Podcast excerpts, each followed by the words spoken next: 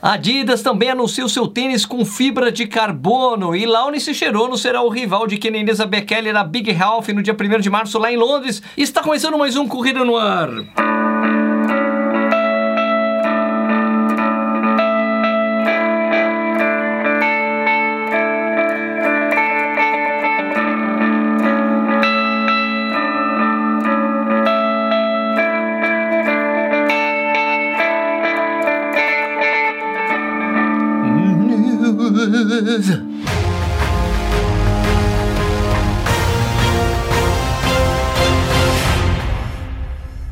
Opa, seja bem-vindo ou bem-vinda ao Corrida no Ar. Meu nome é Sérgio Rocha, esse aqui é o Corrida no Ar News, a sua dose de notícias do universo da corrida e hoje é dia 14 de fevereiro de 2020.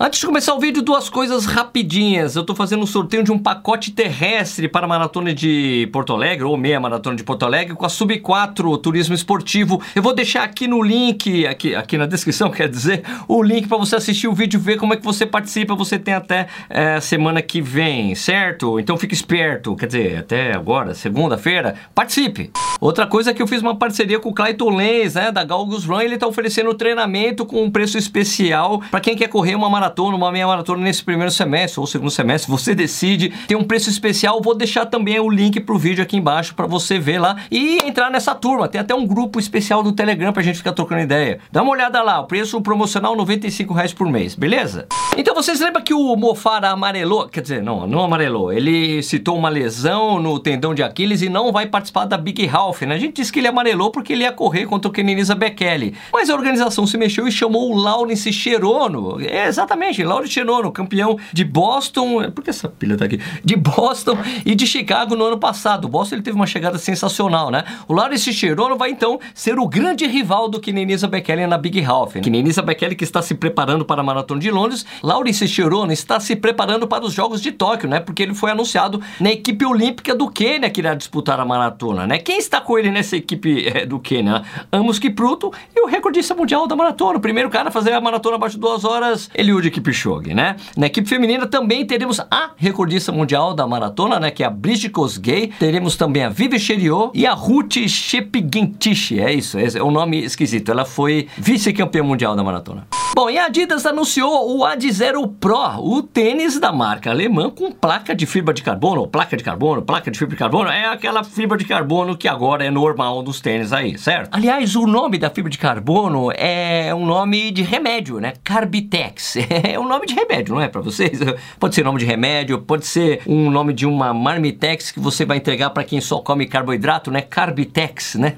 Não, não tem graça, certo? De acordo com a marca, esse tênis foi desenvolvido pelo Mr. Omori, né? O japonês, o Japa, que já tinha desenhado o Takumi Sen, ficou a cargo dele desenhar esse tênis, e ele teve a ajuda da Mary Keitani, né, para esse desenvolvimento, né? Mary Keitani dispensa apresentações, não é mesmo? O amortecimento dele é feito em boost, né, praticamente em boost, ele é envolto por aquele Light Strike, né, o novo EVA da Adidas, né? A parte da frente do solado é feito em borracha continental e a parte de trás é feito com uns pedacinhos ali de borracha um pouco mais dura, né, que tem uma durabilidade menor, só que deixa o tênis um pouco mais leve. No Instagram da marca apareceram mais algumas informações que não constavam no release enviado à imprensa, né? Esquisito, né? Não manda as informações completas para a imprensa em geral, mas vai lá no Instagram e diz tudo que a gente quer saber. Por exemplo, ele vai custar 180 euros na Europa ou 180 dólares, 180 libras, né? Lembrando vocês que o Ultra Boost 20 da Adidas custa 180 euros, 180 dólares e ele é vendido aqui no Brasil por 799 reais. Então é bem capaz esse tênis aí vir por 799 reais, a não ser que essa alta do dólar atual aí faça com que ele fique um pouco mais caro. Mas certamente ele vai ficar por menos de mil reais, o que é um alívio pro bolso da galera que não quer pagar 1.400 reais ou mais em um Vaporfly ou num Alphafly, que a gente ainda nem sabe qual vai ser o preço, né? O drop dele é de 9,5 milímetros, né? A parte de trás dele, do calcanhar, tem 21,5 milímetros é, de altura e a parte da frente 12 milímetros. Então um tênis que é metade do tamanho de um Alphafly, né? Em termos de altura. De acordo com o Instagram lá da marca, ele falou que o número 40 pesa 198 gramas. Mas olha, o Eduardo Suzuki e a Valerie Melo receberam lá um tênis ontem, eles colocaram até um vídeo no YouTube com primeiras impressões desse Ad Zero Pro, né? Eu vou deixar o link aqui para vocês assistirem. E o 11 feminino pesa, acho que 240 gramas, então eu não sei se essa informação dada lá no, no Instagram da marca está correta, né? Porque parece ter uma disparidade, porque não dá para ser 40 gramas a mais do número 40 por 42, tem alguma coisa errada. Veja lá o vídeo do Edu que ele mostra direitinho o modelo para vocês, tá? Esse Ad Zero Pro vai ser vendido em algumas cidades a partir do dia 1 de abril, né? Algumas cidades é, selecionadas, para ser vendido mundialmente a partir do dia 15 de maio. Essa coisa de vender no dia 1 de abril é para ele escapar daquela quarentena que você vai ter que, que as marcas vão ter que ter se lançarem um tênis depois do dia 30 de abril. Se você lançar um tênis depois do dia 30 de abril, seus atletas não vão conseguir usar ele nos Jogos Olímpicos. Então, tá todo mundo adiantando os lançamentos, né? Adidas assim,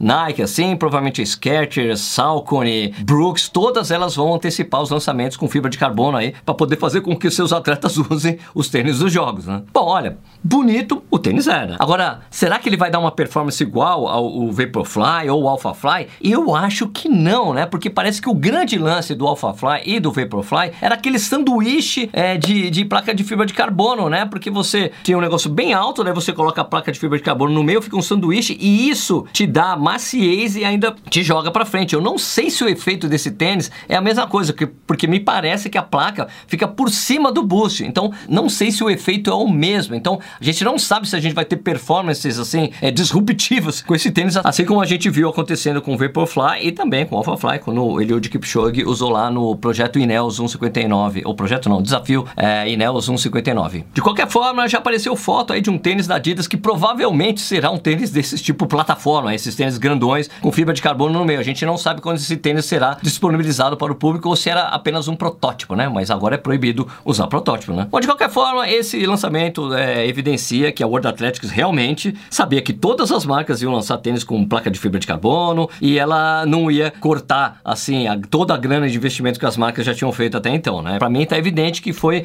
uma decisão mais política do que científica, né?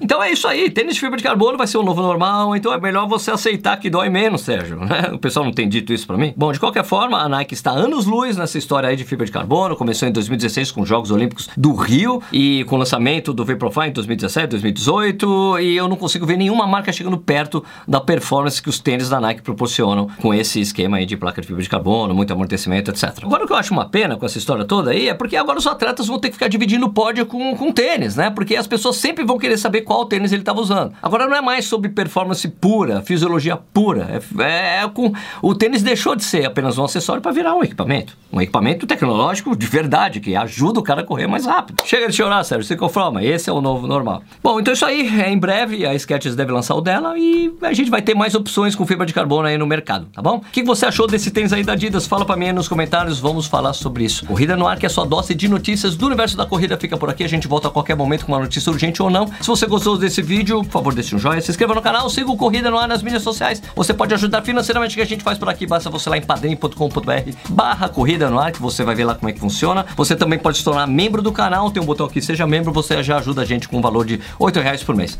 Se você assistiu esse vídeo até agora, muitíssimo obrigado e até o próximo. Fui!